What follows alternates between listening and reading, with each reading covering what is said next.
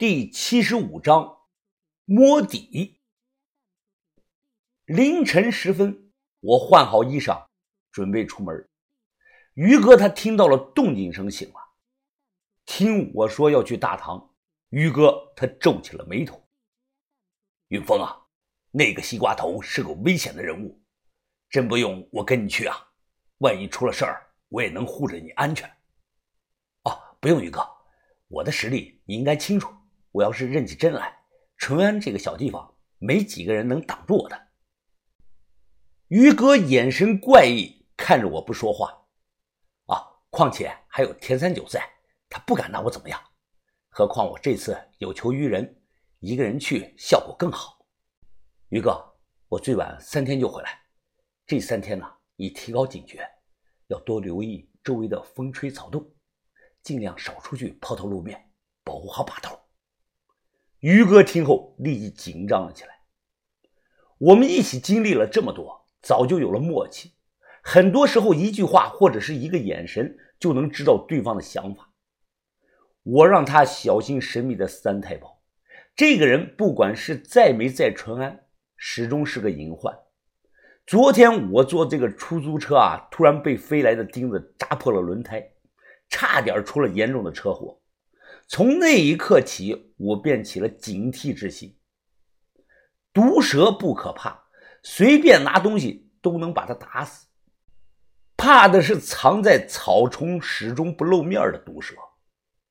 也就是一个多小时的车程，到住记天刚蒙蒙亮。在路上，我给赛西施打了电话，约他在汽车站附近见面。赛西施作为住记上层社会的交际花。有些事啊，我想跟他了解一下。这月份早上呢还比较冷，汽车站也很冷清。我买了杯热饮，是边喝边等。不久，一道靓丽的身影出现了。只见赛西施内穿连体的紧身衣，外套纯白色的呢绒披肩，脚踩着高跟鞋，手提着高级的名牌包包，完美高挑的 S 身材啊！多一分肉啊，则肥；少一分则瘦。他一扭一扭的走过来，路边的男人都忍不住盯着他的背影看上几眼。极品二字就是形容这类女人的。小轩那样的直筒型的身材啊，还差了火候。哎呀，赛姑娘，你来了！不得不说啊，每次见你都能给人一种惊喜。我要是娶了你，最起码少十年的寿命。他从这个包里掏出个煤油打火机，甩了甩，点了根女士的香烟，看着我。大早上的，你这个小太监找老娘干什么？有屁快放！我的脸色立即黑了。哟，怎么你还生气了？他冲我吐了一口烟，笑着说：“老娘道歉，我不该叫你小太监，我该叫你无能的小太监。”我深呼吸，告诉自己别在意，随他骂。他是在生我上次的气。他骂我一句啊，也掉不了肉。我好男不跟女斗。我看着他笑道：“哈哈，我不是跑来住记跟你拌嘴的，但你说话不要太过分啊。”哟，我说错了吗？好像没错吧？他两指夹着烟，阴阳怪气的笑。哼哼，这么多年来，从来都是男人求我。你是第一个让我吃闭门羹的男人，这样你还说你不是小太监呀？那好啊，证明自己。你要是在床上能把我征服，你叫我叫你什么，我就叫你什么。呀，你你干什么你？我过去二话没说，直接将他拦腰抱了起来，然后往这个公共厕所那边走。一人还有三分的火气呢，我沈远峰是走南闯北。还能治不了这个弱女子？他挣扎的大喊：“你这个小太监想干什么呀？你快把老娘放下来！干什么呀你？”我抱着他直接走进了男厕所，冷声的说道：“你他妈的再骂我一句试试！再骂我把你丢到茅坑里，信不信？”赶紧出去，一会儿该有人进来了。你这个人怎么这么恶心啊你！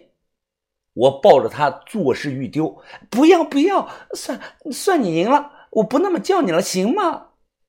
他一改之前的口吻，突然抬眼看着我。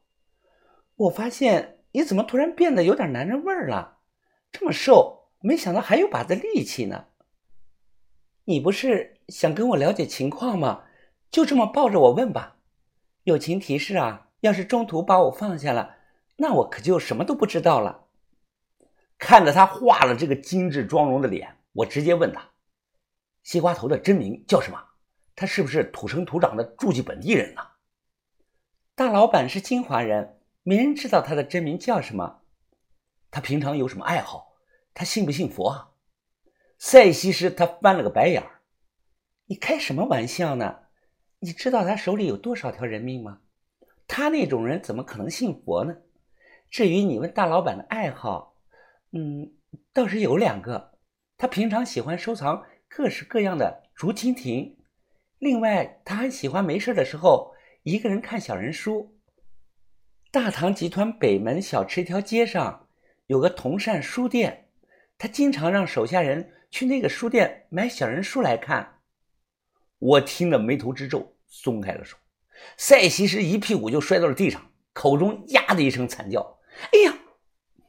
等他追出来，我早上了一辆出租车，扬长而去了。看着后视镜中赛西施用力的甩着这个包，破口大骂的样子，我笑了。心想让你一直骂我，这下咱俩两清了。师傅，麻烦去大唐镇的小吃一条街。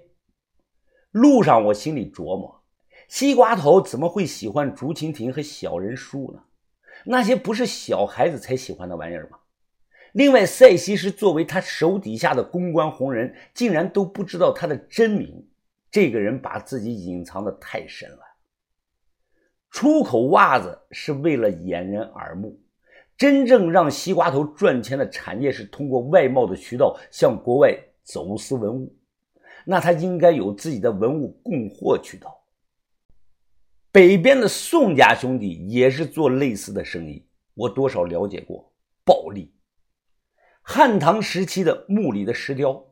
砖雕石门，包括随葬俑那类东西，在国内呢，也就是几千块钱，小万把块钱一件。他们卖给黄毛老外，都是一件十万起步，而且要的是刀了。找到小吃街上的同善书店，我直接推门进去了。老板是名一脸和善相的五十多岁的中年男人。我进来的时候啊，他正打扫卫生。书店面积几十平米，有七八排这个货架，货架上各种种类的书堆的是琳琅满目。这么早啊，我刚开门，我刚进门便闻到了一阵的花香。窗台上养了很多盆栽花，长势很好。老板怎么称呼啊？啊，我姓徐，徐同善，他们都叫我老徐。哈哈哈，我忙着扫地呢，你随便看看吧，有事呢喊我就成。听人说咱们这里有卖小人书的，有啊，本店的特色啊。最后那排货架上都是。他笑着指给我看，我转了一圈，随便的拿了两本小人书翻看着，一本是六八年的《三国演义》，另一本是七三年的《红灯照》。这个时候啊，书店又进来一个买书的大姐，看她那个样子啊，像是这里的熟客。看老板还在外头打扫，我随后问道。哎大姐，你觉得这个书店怎么样啊？中年女人疑惑地说：“什么怎么样啊？很好啊，这里有些老书，我没事的时候啊，喜欢来这里淘些老书的。”大姐，那你觉得这个老板的人怎么样啊？你是第一次来这里吧？老许人很善良，他可是老好人呢，跟谁都不会生气。这个小书店每月。赚不了几个钱，他每月还给孤儿捐几百块钱。前两年呐，这个小书店还上过我们诸暨的早报呢，被人称为诸暨最有温度的小书店。我儿子也喜欢这里卖的小人书，别的地方呢都买不到的。去结账的时候啊，我才看到柜台里放了很多的古钱币，都装在这个干净的塑料透明盒子中。我扫了一眼。品种十分的复杂，有古贝、鬼脸钱、货布、蟒钱、空手布、齐大刀、名刀、太货六珠、大官重宁各年号的宋钱。元末起义铸的至正、大义、天定、天佑，还有洪武、永乐三藩，直至清武帝到大咸丰，可以说贯穿了历代。这些单一的品种并不贵，但能完整的凑齐这些大纲目，也需要一些时间积累。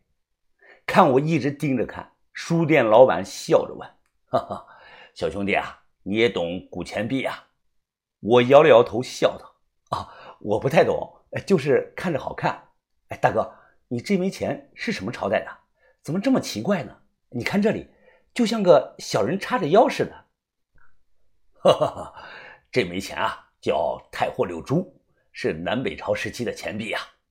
哦，这样啊，那这个卖吗？多少钱啊？呃，卖。我这啊，也就是个个人的兴趣爱好，小打小闹的玩呢，没太贵重值钱的。这枚太货六铢啊，品相还不错。你要是看上的话，就给我一百块钱吧。哈哈，我一共付了一百三，然后出了书店，望着手中刚买的这枚太货六珠，我手一弹，直接弹进了路边的垃圾桶里。刚才我在全城的察言观色，我不会看错，这个书店老板绝不是行里人，他就是个普通人。这人身上没有我们同类的那种味道。